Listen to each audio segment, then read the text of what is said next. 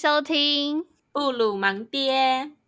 我们今天要讲鱿鱼游戏，不是水产。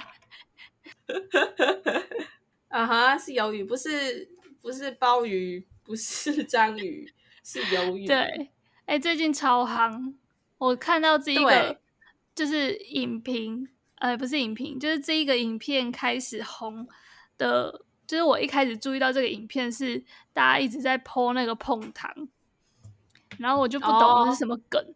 然后后来就去查，然后就是发现是一个就是 Netflix 上面的影集，然后就在周末的时候就把它看完了。对，那你知道我是怎么发现这部片的吗？不知道，就是有网络上有很多梗图，然后第一幕就是那个孔刘笑眯眯的问、嗯、你要不要跟我玩一个游戏，然后男主角就说不玩，然后就全剧终。哦，蛮好笑的，是不是？总之呢，最近这个在 Netflix 上面呢，有韩国的推出的这个鱿鱼游戏呢，嗯、除了让你突然间很想要去公园吃烤鱿鱼之外，那也激起了大家很多的讨论跟一阵热议。对，那我们今天就来讲讲观后感。那所以诚挚的告诉你呢，如果你还没看过这部片的话，以下是。暴雷分享，请你现在可以回去听我们上一集。上一集在讲什么？婆媳？我不知道。好，婆媳，婆媳，对，对，先不要看鱿鱼，先去看婆婆。对，先不要玩鱿鱼游戏。你要玩鱿鱼游戏，还是要玩婆媳游戏啊？我都不想玩呢、欸，好烦。想想看，跟你婆婆一起玩鱿鱼游戏，要把它推出框框外。我的飞出你人生的框框。好啦，先不要那么恐怖。好，来，我们先讲一下我们今天的大纲。我们一开始会先简介一下这个游戏是什么，呃，这个影集在讲什么东西。然后接下来就是因为这个有 这个影集，它是由六个小游戏组成。然后这六个小游戏呢，我们觉得跟呃很多人生上面啊，或是职场上面的各种情节都可以带入，所以我们就会一一的去解析说，呃，这六个游戏当中，嗯、呃，我们比较印象深刻的点，然后还有就是在职场上有什么跟里面演的。角色啊，情境有点像的情境会在这里分享。嗯哼，然后最后就是呃，我们会讲一下我们对这部影集喜欢或是不喜欢的地方。好哦，对，就分这三大个主轴。那首先我们先来简介一下这个游戏，哦，这个影集。我一直讲说这个游戏，一直你真的很想玩游戏。对，但我不想玩鱿鱼游戏。我比较想要玩躲猫猫，很，你真的很纠结，为什么游戏里面没有躲猫猫？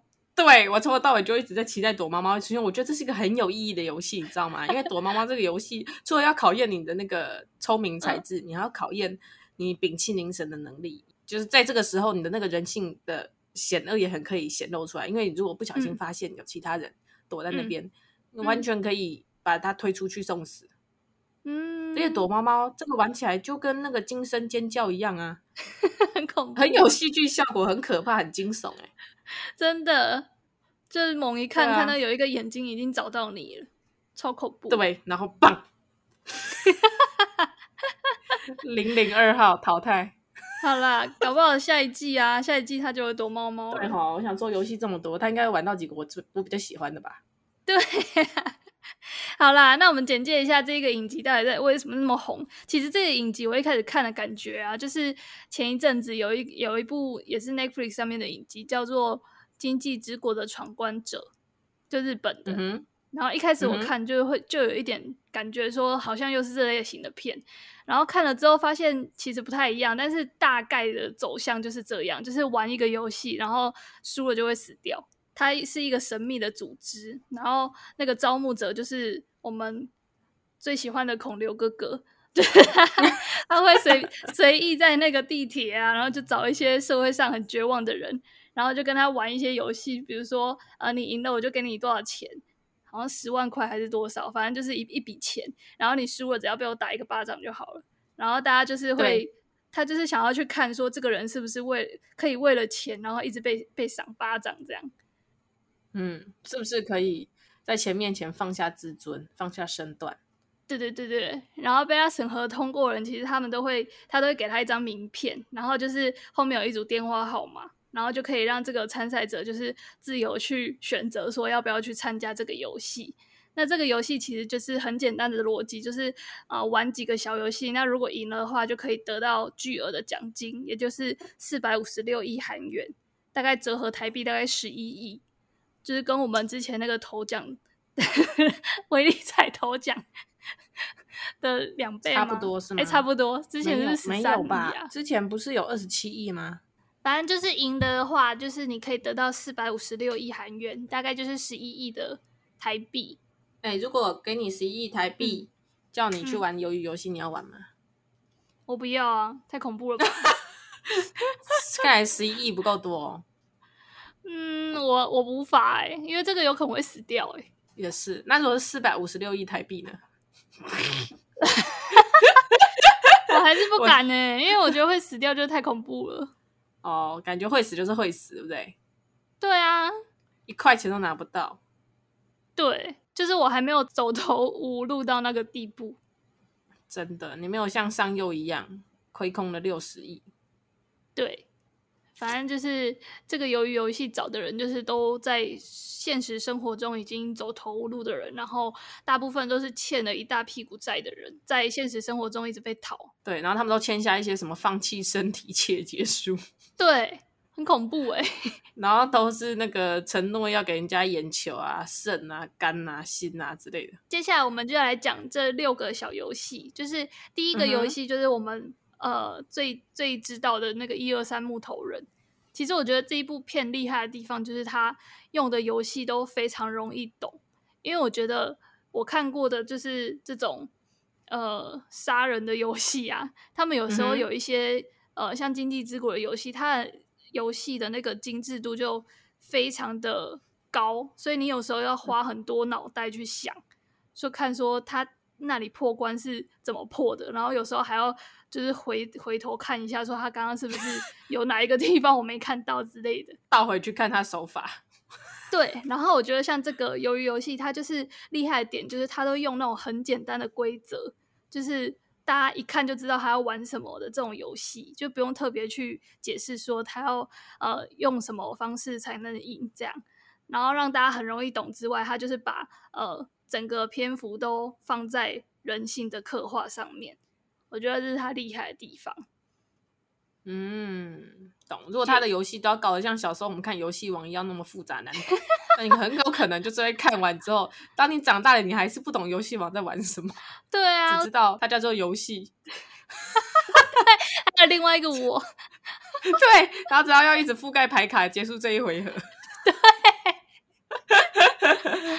没错。好啦好，那第一个游戏其实就是一二三木头人。那这个游戏，我觉得、嗯，呃，在一开始我觉得比较冲击的就是，当然就是大家没有想到，就是输的人就会直接被被杀掉。就是在这一个游戏，他就会很明很残忍的把人杀掉，然后就大家就会吓到。就是在这个游戏开始，然后让我比较印象深刻的是，就是在跑的时候啊，就是像那个朝上右。他一开始就知道，就是躲在别人的后面，其实可以躲过那个诡异的娃娃的眼睛的机器侦测。我觉得朝上佑一定有玩 low 哎、欸，真的吗？因为 LOL 一开始都会说，记得躲在小兵的后面。什么？总之呢，他们就有发现一些小技巧，可以帮助他们活下去。所以我觉得这个就。也跟职场上很相关，就是你在这种游戏就是很简单、很明确的规则之下，你其实不要太有自信，有时候冲太快就是会有不堪设想的后果。然后躲在别人后面找掩护，其实是一个呃保护自己的方式。就有时候不要太快冲出头。这样讲也是啦，就是有时候在职场上面，你就出来遭到一个新环境，你最好就是当那个。跟大家完全一样的最从众的那个明哲保身的家伙。对对对对，其实不止在职场啊，你在到一个新的团体也是这样。我觉得、啊、人家说要点鸡排，你绝对不要说改吃碗粿。人家想要喝真奶，绝对不要白目说我想喝养乐多。对啊，拍到钉哦。对啊，那这个时候就是要从众、啊，就要跟大家一起，嗯、然后先在群体里面看风向，然后看到有一个人就像那个一二三木头人一样，不小心被干掉之后，你才会知道说什么话该说，什么话不能说。对，然后在这个游戏里面，另外一个让我很印象深刻的脸，就是那个零零一号那个老人。他的脸就是跟大家完全不一样，因为他的脸很快乐，因为他就是很爽啊，他是很想玩游戏，然后找不到人玩，边缘人，啊他妈找一堆失忆的人来陪自己陪玩，对，他妈鸡掰，他那时候我就觉得他超怪的了。我大概在第二集的时候就有推断出来，他应该是找人来陪玩的，反正有发现说这个人不太一样。然后他后面又又扮失智，扮到我一度有点生气，觉得太不合逻辑。这个后面再讲。对，但是我一开始觉得他那么快乐，就是因为他不是一开始就说他有脑瘤嘛。对。然后我想说，他就是想要在最后这个时光好好的玩一场，所以他才那么快乐。所以一开始虽然觉得怪怪的，但是也没有想太多。但是我们也是有发现啊，就是所有的人呢，都有在前几集。一一的介绍这些人的人物设定，嗯、他的背景，他不是为什么把自己弄到这个境地，必须进来博弈生死来取得这个高额的奖金。但是唯独这个老人，他就只是一直很失智的坐在自己家门口，没有任何理由说他为什么要来。所以这也是可以说是这个电影里面少数几个我觉得不错的伏笔。而且你记得，就是第一次玩完那个一二三木头人之后，不是大家就开始说我要终止这个游戏，只要半数的人说不玩这个游戏就不能继续嘛，然后就让大家投票。然后我还记得那个老人是投他不要玩诶、欸。对啊，那超怪的他明明就是想玩的人。其实我觉得这个老人哈，他的这个角色在这部戏里面还蛮有趣的。最后大家都知道，他就就是其实就是这个游戏的主办人嘛，然后只是他在。外面看人家玩了很多次，他自己心很痒，就跳下来想要玩。嗯、对，但是呢，过程当中其实你很难断定说他是一个跟那些贵宾一样极度残酷冷血，嗯，然后以看他人自相残杀为乐的人，还是他其实就像他自己自述的，他以前也是白手起家打拼过来，他也跟着老婆儿子一样住在那种很简陋的巷弄里面，然后慢慢的辛苦赚着钱，嗯、然后。到后来钱滚钱才爬到今天的地位，你就很难判断说他的想法在这整个游戏里面是正还是邪。因为如果你要说他是绝对的邪，嗯、可是他又在大家半数的人都说不想玩的时候，嗯，我觉得他那时候按下叉叉的那个脸脸是有一点怜悯的，嗯、包含他在看到大家自相残杀的时候，他也有抱着膝盖说：“嗯、这一切真是太可怕了，快停下来。嗯”嗯，可是如果他是那个以。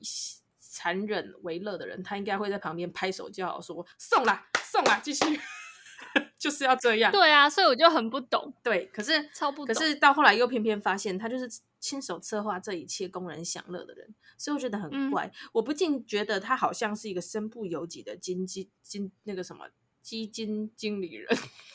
就是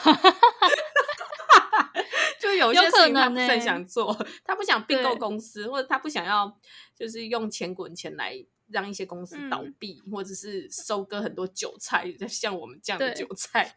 对，对，但是呢，他又必须因为他的工作，然后必须想办法让他的贵宾，让他老板们开心。嗯，但其实他的角色在里面是有点在天平的两边晃动的。对，就是他很，他看得出来，他很享受在玩的那个过程。但是他到底是不是真的想要看人家死掉，就不得而知，因为他没有交代。对，也有可能就是他就是那种啊，那种夹缝中求生存的 PM 啊。但一方面觉得这个产品呢，嗯、他对他有一个理想，嗯、他觉得那个游戏很好玩，他要把它放进去。但一方面又不得不满足老板们一些残忍的要求。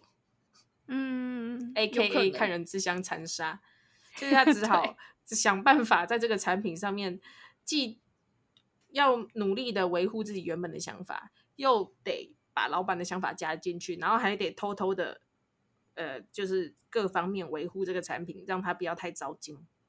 嗯哼，好啦，也是辛苦他了。他突然从一个莫名其妙的那个怪老头饥饿游戏，然后进阶到了那个职场圣经，欸，哎，真的。以后改叫他鱿鱼圣经，是否？好，那我们来聊第二个游戏。这个游戏就是碰糖。对啊，我，我很喜欢碰糖诶、欸。我觉得很有趣的是，这部戏啊，有一个让我诟病的地方是，它的大概在前五集吧，它用了非常慢的叙事手法，然后很长的幅度，在一个一个讲述人物设定，以及在一些细节上面都讲得很仔细，包括它就是用了很长的一段篇幅，让那个北韩女孩跟那个诈欺女诈欺女对在面装疯卖傻，然后只是为了让北韩女孩爬上去封馆，然后发现大家在煮糖，对。然后从这个漫长的一些蛛丝马迹，到最后才让观众了解到，哦，原来煮糖就是为了第二个游戏要玩碰糖。对，然后也也顺便显现出这个朝上右，他其实都有从蛛丝马迹知道一些端倪，嗯、但是他他的内心很黑暗，他都不想讲。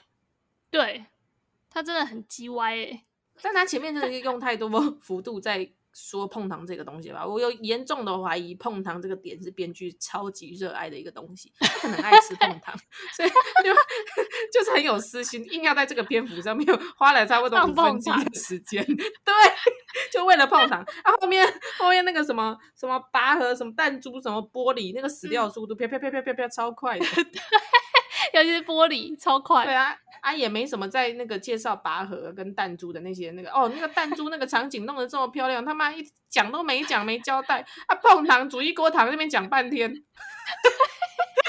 还放老鼠出来，对啊，严重的比例不合哎，就是这部剧有些地方让我觉得超匪夷所思，我都觉得他是不是原本剪辑师就是到第五集的时候愤而辞职，然后后面换了另外一个。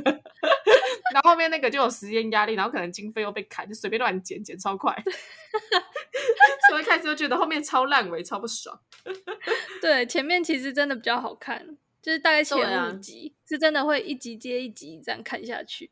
对，然后后面就是有点就有点拖，后面就觉得很拔辣，就是他还没死，我都知道谁会死。差不多。好。但是碰糖这边，你刚刚有提到，就是那个朝上右啊，他明明就是还没有看到游戏规则的时候，就是有想到说就是要玩碰糖了，然后他还去就是跟大家说，就是不要选同一个图案，大家分散风险。对，然后自己又选了那个最简单的三角形。对，但虽然他可能不知道是要把那个三角形刮下来啦。也有可能是他不知道到底要玩什么，oh. 所以请大家就是分散风险。但我就是觉得他在这边就开始有一些些黑暗的，就是心理出现。对，其实我觉得在刻画朝向佑这个人，那个我们的这个镜头呢，嗯、也是毫不吝啬的给他非常多颗，在显现出他各种偷看了一下旁边，然后偷看了一下齐勋哥，嗯，然后欲言又止的那个神情，对，都有被深刻的刻画出来。对，然后这边我就想到，就是其实，在很多时候啊，你明明知道，呃，有一些事情是不该做的，或是你之前曾经经历过，就是这种事情，你如果这样做，就一定会死。但是有些人就是会明知，然后就不提醒别人。就是比如说在职场上，就是明明就是自己有一大堆那种 SOP 就整理的很好，但他离职的时候，他就全部把它 delete 掉。他就不想要留给后人，就是轻松的那些 SOP。我觉得真的是会有这种人。嗯，我媳妇熬成婆，我凭什么让你熬成婆？对，没错，我让你被打入冷宫。对，他不想要让人家捡现成，就是不想要那个牺牲奉献的是自己，然后别人就是没有。付出任何劳力，然后就获得很多。我觉得这种也是还这可恶程度还是其次诶，毕竟他的 SOP 可能是他自己努力试错得来的结果，我也不能说什么。对，但最可怕的是那种在旁边眼睁睁看着你犯错，然后一句话都不说，然后你犯错了之后，你才有一天猛然发现，嗯，他早就知道这样是错的，嗯，然后他在旁边 装不懂，然后都一声不吭，这样这种人最可怕。对啊，很恐怖诶，大家不要这样好不好？好啦，第三个游戏。拔河，拔河的话，其实我觉得这个，对，我觉得这个游戏它在讲的就是，因为它这边刻画很多，就是从那个组织开始有点灰绿的那一面显现出来，嗯、就是那个医生他就知道游戏要玩什么，这一个面向开始就可以发现，就是作弊这个他想要讲这个游戏的不平等啊，因为拔河这关就是因为他那个医生不是都会去帮忙用那个器官移植嘛。对，就是卖器官，所以他们就会跟他讲说下一关是什么嘛。然后他就好死不死，就是跟他说下一关就是要找那个最有力的，就是看起来力气很大的，所以他就会找流氓。然后流氓，我没讲到他，想到赖清德，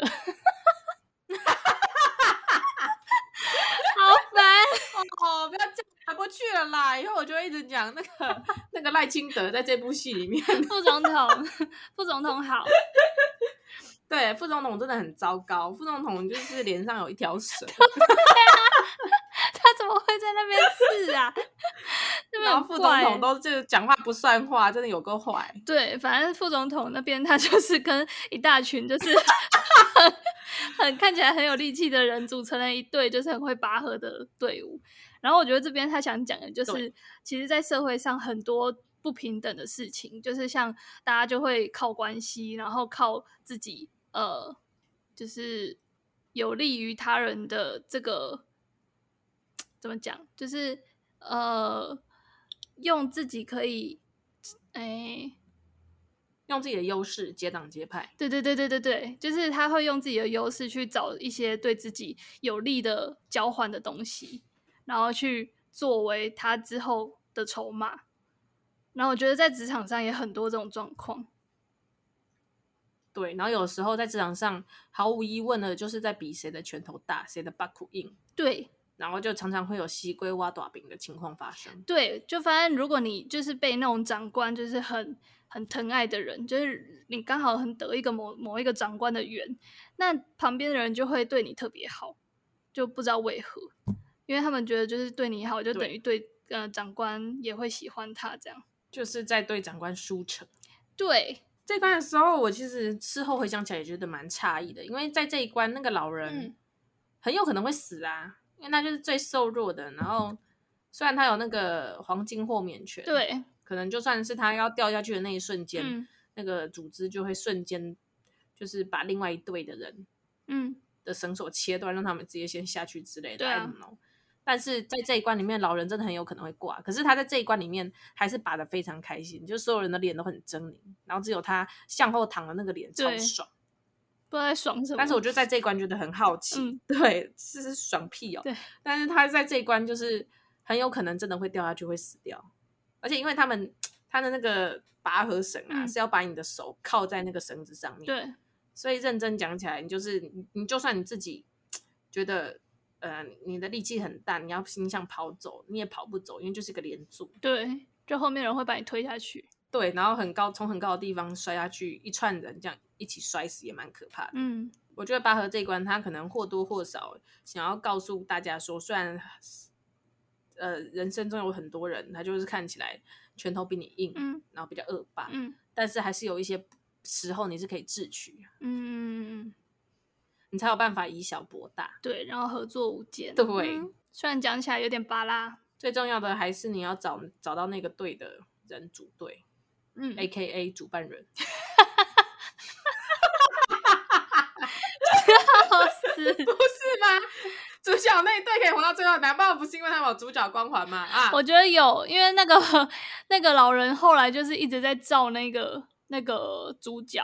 对啊，嗯，他还把外套给他。这部片最后一个让我觉得很拔辣的一点，就是主角光环开那个开的太重，嗯，那个滤镜，嗯，滤镜开太大，就是一个很很善很善良的人。对啊，主角就是像那个以前的少年热血漫画一样，他就是怎么打都不会死，怎么被打都不会痛啊。人家戳到，人家那个玻璃插到肚子一下就流血就挂了，嗯，那他那个什么被人家怎么打都不会怎样，对，他没有打中要害啊。哦啊，不睡觉也不会怎么样，不怎么吃也不会怎么样，然后在那边跟人家搏斗完之后没什么睡，隔天还是一精神奕奕，还可以打别人，还可以管闲事。对，他就有光环呗。对啊，男主角从头到尾都没看到他去尿尿。有尿尿的也没几个，好不好？有尿尿就那女的而已啊，那个韩美女啊。然后韩美女啊，北韩女孩啊，那个赖清德，赖清德是去打炮，他没有去尿尿，打炮兼尿尿不行。哎、欸，你要把它剪掉，这样人家会以为我是对副总统不敬哎。这个要点掉啊，这个很好笑哎。那那我先跟副总统说声抱歉，就是 在撞脸的这个部分。副总统说抱歉。对对，我们这只是一个代称，请不要控我们。对，就是我们是在讲那个戏里面长得很像您的那一位。要怪就怪那个角色。再就是。第四关是弹珠，对，其实打弹珠这边我超不解的，我那因为在打弹珠这一面呢，嗯、就是这整部剧里面最刻画一点哀伤情节，然后加入最多感情元素的点。对，因为就是在这个点呢，凸显出了再怎么有革命情感，嗯、然后在里面再怎么看起来要好的人，嗯、利益关切自身的当下，嗯、你都还是要在现实中自私的二择一。对啊。那你到底是有这个大爱，把活命的机会让给别人，嗯、还是你是人不为己，天诛地灭的那一派？嗯，我然后也是在这一幕呢，原本一些大家就觉得很棒的好人，嗯、然后才帮他们，才刚沉浸在他们建立起来的革命友谊当中，嗯、然后一下就在这一关一下就砍了五十趴的人。对啊，很扯。但我觉得这边讲了很多。很多点让我印象很深刻，诶，第一个点就是那个韩美女，她不是一直找不到队友吗？然后后来她就是当一个最爽的人，诶，她就是完全不用玩，就是在那个宿舍睡了一晚这样。对啊，睡得很爽。对啊，直接晋级，然后还不用忍受二择一的痛苦。对，然后我就觉得这个跟很多职场上的状况也很像，就有时候你会觉得这个人怎么惨成这样，就是什么什么专案都没拿到啊，然后手上什么亮点都没有。但后来发现他是最爽的人，就是你，因为他就可以怒当薪水小偷，对，或是你什么都没有的时候，呃，到头来有一个很重要的专案突然凭空被呃，比如说总经理指派的时候，你就是那一个唯一有空的人哎，然后你就拿到那个答案。就是有很多种，对，完全不是因为你比较有能力，对啊，只是因为你边缘，对，所以这真是运气成分。我觉得这个给我们的启示也还蛮大的。然后另外一个就是那个阿里，阿里就是一个很好的人，然后就是一直被骗，然后这跟我就是一开始就是在职场上的经验也很相同，就是老板会讲各种漂亮的饼，还有漂亮的空话，去跟你说你做这件事有多么有意义。然后你就摘下去做了，嗯，然后最后不给你薪水，有啦，要给我薪水，但是做了之后就发现真的超级没亮点啊，就是一直在做一些很废的事啊。哎，我懂哎，我觉得这个这种事情在大家是一个新鲜人的时候，或多或少都会中计。对啊，因为社会上就是你知道，就是那些主管，好啦，那些身为中高阶主管人，他们也是为了完成大老板交配给他们的任务。对，那他们就是已经你知道，比你多喝过几年。的酒，办公室的咖啡，嗯、好，对，他们就是会知道你现在心里面的憧憬跟想要的是什么，因为他们以前是这样，嗯、所以他们就会拿一些好听的话啊，然后画一些饼来骗你。对，然后只是你就是会在这些专业里面为他们尽心尽力擦屁股，然后赴汤蹈火，在所不惜。对，但是可能全部结束之后，你自己就会慢慢的发现，你在工作上面有一些投入的部分，嗯、如果不是为自己累积的，真的是很很 bullshit。对，就是到头来不知为谁忙，那还不如一开始就当个边缘人，让主管发现这个人好像办事不太行。对，你就是当当薪水小偷。对，是不是这样要帮你躲掉很多塞亏？我觉得是哎，我现在就很有那种亲身经历的感觉，就是那种职场上那种摆烂的人啊，不用栽到那个泥沼里面。然后你如果有一点点呃表现出你好像可以接这件这件事，然后你好像可以听得懂老板的话。然后你好像可以去让 老板买单你的提案，就是有一点点这种蛛丝马迹，你的工作就会越来越多。哎，就正所谓能者多劳啊。对，然后我后来就觉得，就是这样好像很累，就是不知道这样是好还是不。我想当被否定的人，我想当韩美女，请叫我美女。嗯，OK。好啦，然后还有另外一个就是那个流氓，就是就是很像副总统的那一位，他就是在 玩到一半就是更小灯熊皮耶，然后就去跟那个就是那个红衣人说他要改规则，然后前面赢的都不算，那红衣人就说可以，对，然后我就觉得很红衣人就说可以，我这也是觉得超莫名，对啊，但我觉得职场上跟社会上也很多这种这种这种情况。恶霸。对，就明明规则我们先讲好就是这样，然后后来他又又出那种烂招，然后后来就变成他讲的规则，然后你前面的努力就会变成 shit。其实我觉得这可能也某一部分还是反映了现实，就是说敢讲的人最大啦，就看你敢不敢。对，就是你敢不敢争取，或者看你够不够厚脸皮，够不够无赖。有时候就是这是一个沟通的世界，真是没有什么不行的，就是看你会不会豁出去而已。对。然后还有一点就是，那个老人在一开始就是配对的时候，他不是去找了主角嘛？然后那时候主角还想说：“嗯、靠靠靠，干嘛来找我？不想跟你对。”然后后来发现他是要给他一个外套，因为他把他外套就是帮他就是挡他的那个尿失禁，所以他把他的外套给了那个老人。所以老人就说：“啊，你现在没穿外套，人家会看不起你。”然后他就把那个零零一号的外套给他。然后我觉得这一方面也是在。暗指说他想要罩这个人，就是这个人被我罩了，因为他、啊、他就是穿了零零一的嘛，然后零零一可能大家你看哦，穿着零零一的，你要是敢对零零一开枪，你就完蛋了，你全家都会被开枪。对呀、啊，然后我就觉得他就是在这个方面也跟很多呃现实上的呃状况很像，就是你如果克到克谁，然后克到一个就是很厉害的人。你就不真的不用怕了，你就有那个靠山就好了。就正所谓江湖再走，八苦要有。大概就是弹珠给我的一些启示。我这边很喜欢那个韩北韩女跟那个监狱女孩的监狱女对的那一段谈话，我觉得这是整整部戏里面我最喜欢的一个点。就是他那个监狱女孩在这时候就是跟那个北韩女孩说、嗯、啊，我们不要玩好了，我们就是。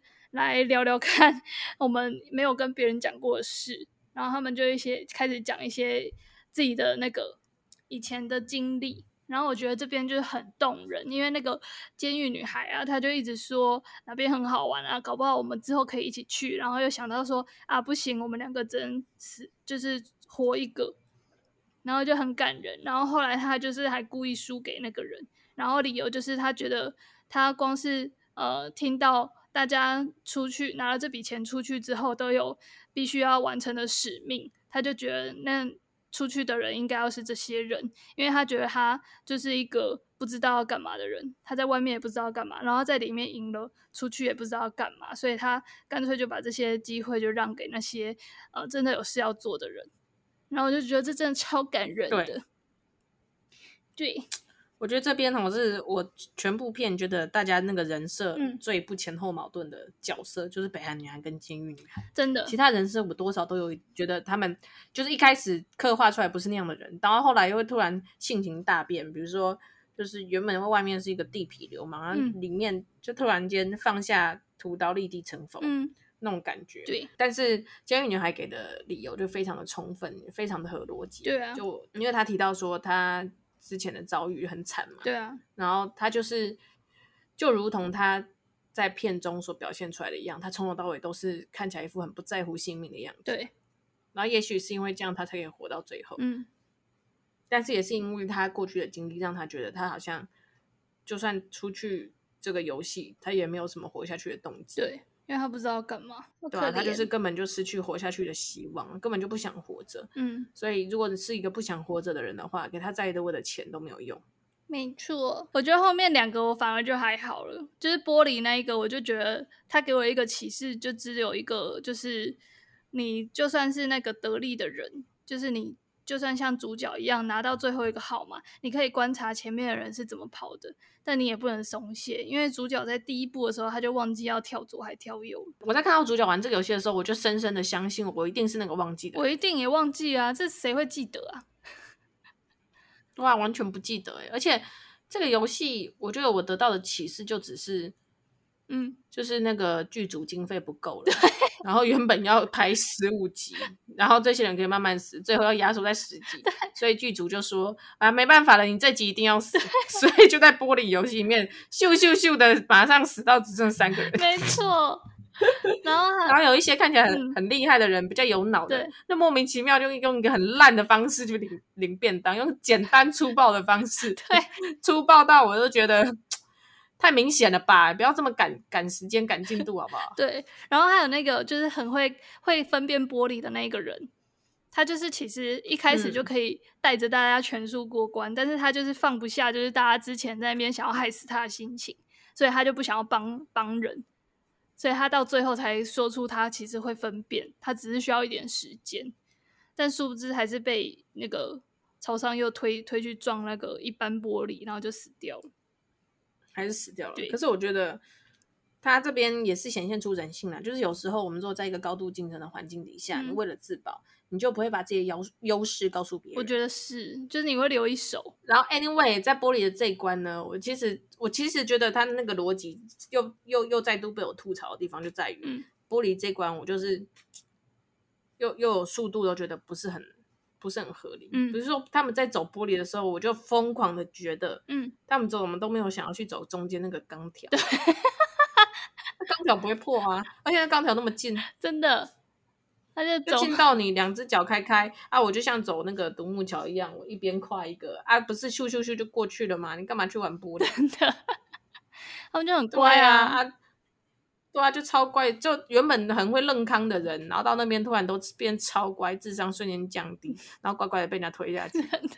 我真的觉得这个不是不是什么故事情节，这真的就是剧组要你死，你不得不死。嗯，我觉得那一关有点就是有点赶进度的感觉，在那一关超赶。对对，然后在这一关呢，就是贵宾们就开始观看对那个实况嗯的搏斗了嘛。对，然后也是这边我就超吐槽，嗯、就是那那堆肥滋滋的贵宾们。感觉很不合逻辑。对啊，不是其有一个其中一个肥贵宾带着那个警察弟弟进去房间想要六九嘛，然后那个肥贵宾就明明被被弟弟弄到昏倒，对，然后超久都没出来，然后其他贵其他的贵宾完全浑然不觉，然后就是他们久到那个黑衣哥哥、黑面具哥哥要去追弟弟的时候，嗯。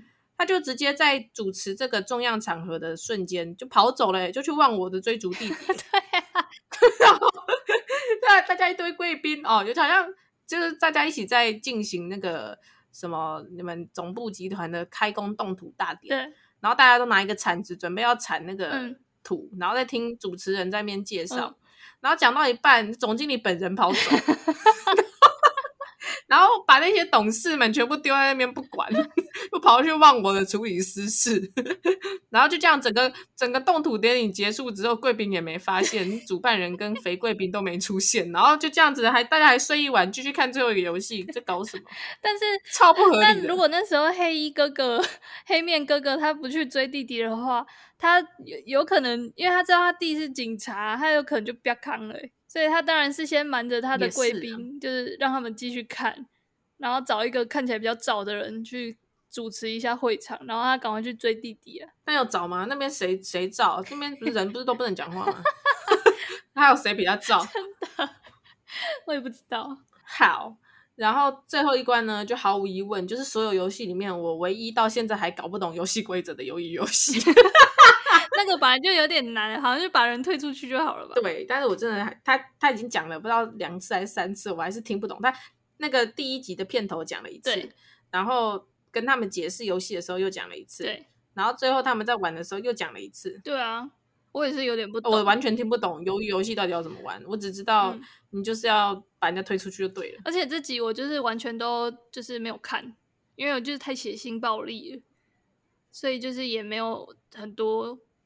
我唯一有印象的就是那个朝上佑，就是要就是那个主角一度就是说啊，不要玩了啦，我们就放弃好了。然后朝上佑就对，我不玩了，对，朝上佑就把自己杀了。对，其实我觉得这一点，我一开始也觉得很吐槽，然后朝上佑不是一开始还拼的你死我活的，就是想要、嗯、他还把北韩女杀掉、欸，哎，对啊，想要出去嘛。对啊，他就是怕那个朝，就是就是齐勋。哥，他怕齐勋哥就是联合北韩女孩，然后跟那个就跟组织说他们不玩，他们要终止游戏，所以他就赶快把那个女生杀掉。嗯、对，他就会离成功做一步，然后失败。对对，但是他后来又又又突然从一个彻底黑化的角色，然后突然最后就是幡然醒悟。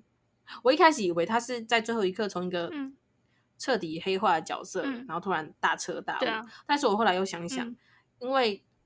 朝上佑的性格刻画呢，就很像是那种坚韧不拔，然后机关算尽，嗯、不达目的绝不放弃的那种人。对，然后他在很多个点上面都很像是既得利益者会有的行为，比如说偷看包啊，嗯、然后自己知道一些美感不跟人家讲、啊，对，然后会在关关键时刻狠心把别人推下水，就为了达成自己的目标。对，那还有最后一刻，他知道离成功就差最后一点点了，嗯、他就会除掉任何可能阻碍他成功的因素。嗯、所以我在想，他的最后，他是因为听到齐勋哥，嗯，突然又懦弱的喊出“我不玩”，对。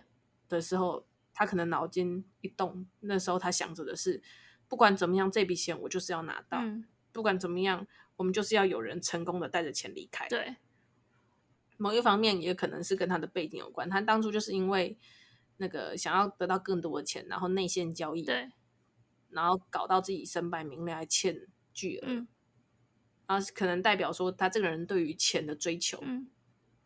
就是狂热异于常人，所以他到最后一刻不惜牺牲自己的生命，也要让齐勋哥可以带着钱出去。只是我觉得他这边的心理转变让我有点不解，就他从头到尾都很不相信齐勋哥，然后他都很不看不起齐勋哥，觉得他就是个灰绿的人，然后没什么能力，嗯、懦弱不负责任。嗯、他怎么在最后一刻愿意把自己杀掉，然后把他老木交代给齐勋哥？他可能觉得那个齐勋哥他的。的性格跟他的弱点就是他心很软啊，他就是没有办法看人家受苦受难，所以他如果今天把自己杀死了，那个齐勋哥他就背负着朝上又要照顾他老母的那个心愿，要背着这个心愿活一辈子，所以他就很肯定这个朝上佑，呃，不是这个齐勋哥这么软弱的个性，他一定是会被他这么一自杀所。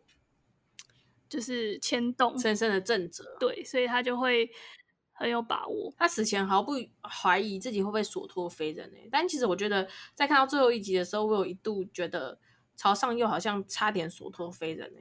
因为那个齐勋哥出去之后，他只有给曹松佑他妈一万块韩元。然后之后他一整整一年都没有给上佑他妈半毛钱，对啊，他妈整整一年他他饿自己就算了，钱不赶快拿出来给他的家属们，在冲他笑啊，他就不敢用没啊，就还好他妈身体健康，鱼店生意又还 OK。对啊，我觉得他就是不敢用，因为他那一些钱就是踩着各大家的尸体换来的，所以他就是太太舍不得这些人了，所以他用不下去。然后是因为那个，他后台可以从里面拿一亿元当抚恤金啊。对啊，先把那个老布弄好。就像当初他们提到的说，对啊，就说你们如果现在放弃了，这里面的一亿元就会给每个罹难者的家属，嗯，当抚恤金。有这个哦？对啊，有啊。他一开始有在讲啊，他一开始就是放弃第一次放弃玩游戏的时候就讲。是哦，那也不错。对啊，所以我，所以我觉得齐勋哥还是。这个辜负了这些家属一年啊！他本来就是一个很不负责任的人，他不是就是这样讲，好像也是对啊。他本来就是都会只想，你看他后来不是把那个北韩女的弟弟接来，然后就整个丢包给他老布哎，然后给他一笔钱，啊、然后就拜拜。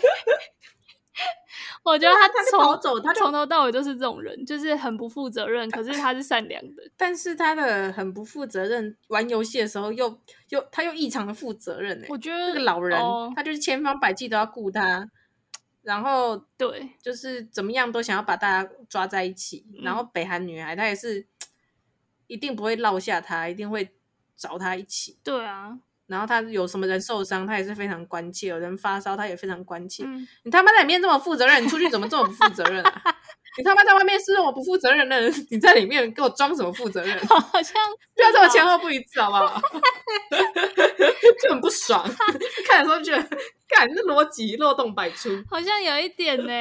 他在外面就是完全只想要赶快解决前面的那种烂事，啊、眼前烂事赶快给我消失的那种感觉。对，然后只想要赶快自己爽一点，然后在里面突然又变成一个天使。对啊，在里面突然变成观南无观世音菩萨，真的是莫名其妙。好啦，但他就是就是，我其实觉得这个点好像蛮多网友都有在讨论。觉得人设的不一致，对呀、啊，是不是？是不是只有我在讲？对，然后有一点我们觉得不太，我觉得不太没有讲清楚的，就是他那个三角形跟正方形跟圈圈的那些红衣人的差别，我觉得他没有讲的很清楚，但也有可能是要第二季要做伏笔。对啦，虽然说这部戏的逻辑有时候有点前后差异，大到我都怀疑他们埋的伏笔，他真的记得清楚埋了什么嘛？所以根本就没在用。对啊，但但是他的一些表现还是可以让我们知道说，哦，在这个红衣人的族群里面，反正圈圈就是最底层嘛，然后。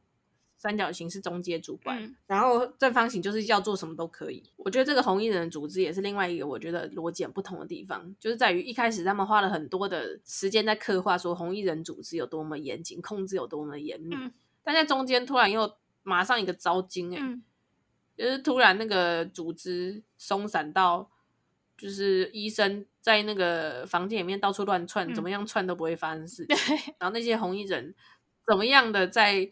这个隧道里面挖，在那个摘除器官或开枪都没事。对啊，然后那个那些人在那个迷宫里面走的每一只监视器都会被同一个人 cover 掉。嗯，啊，搞得其他人都不知道在做什么工作，其他人全部都薪水小偷，不知道在顾什么。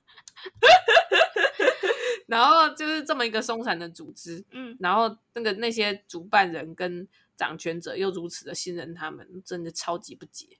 对啊，那边我也觉得有点扯，就是他们荒谬成这样，怎么都还没有被抓包？对，然后荒谬成这样子，主事者也不管一管，然后主事者就放任属属下这边乱搞不管，然后只是一个弟弟在那边。嗯跑一阵子就忘我的追逐他，没有啊，因为主事者后来他有讲啊，他就说你们要怎么搞我没意见，你们要把器官拿去卖我也没意见，但是你们不能破坏这个公平的原则，所以他搞不好知道那些人在乱搞哦，就是他就睁一只眼闭一只眼，哇靠，那这样很像是另外一个职场上面的的一个的一个点呢，这个可能不是职场，这是公司治理，就是有一句话叫做水至清而则无鱼，嗯。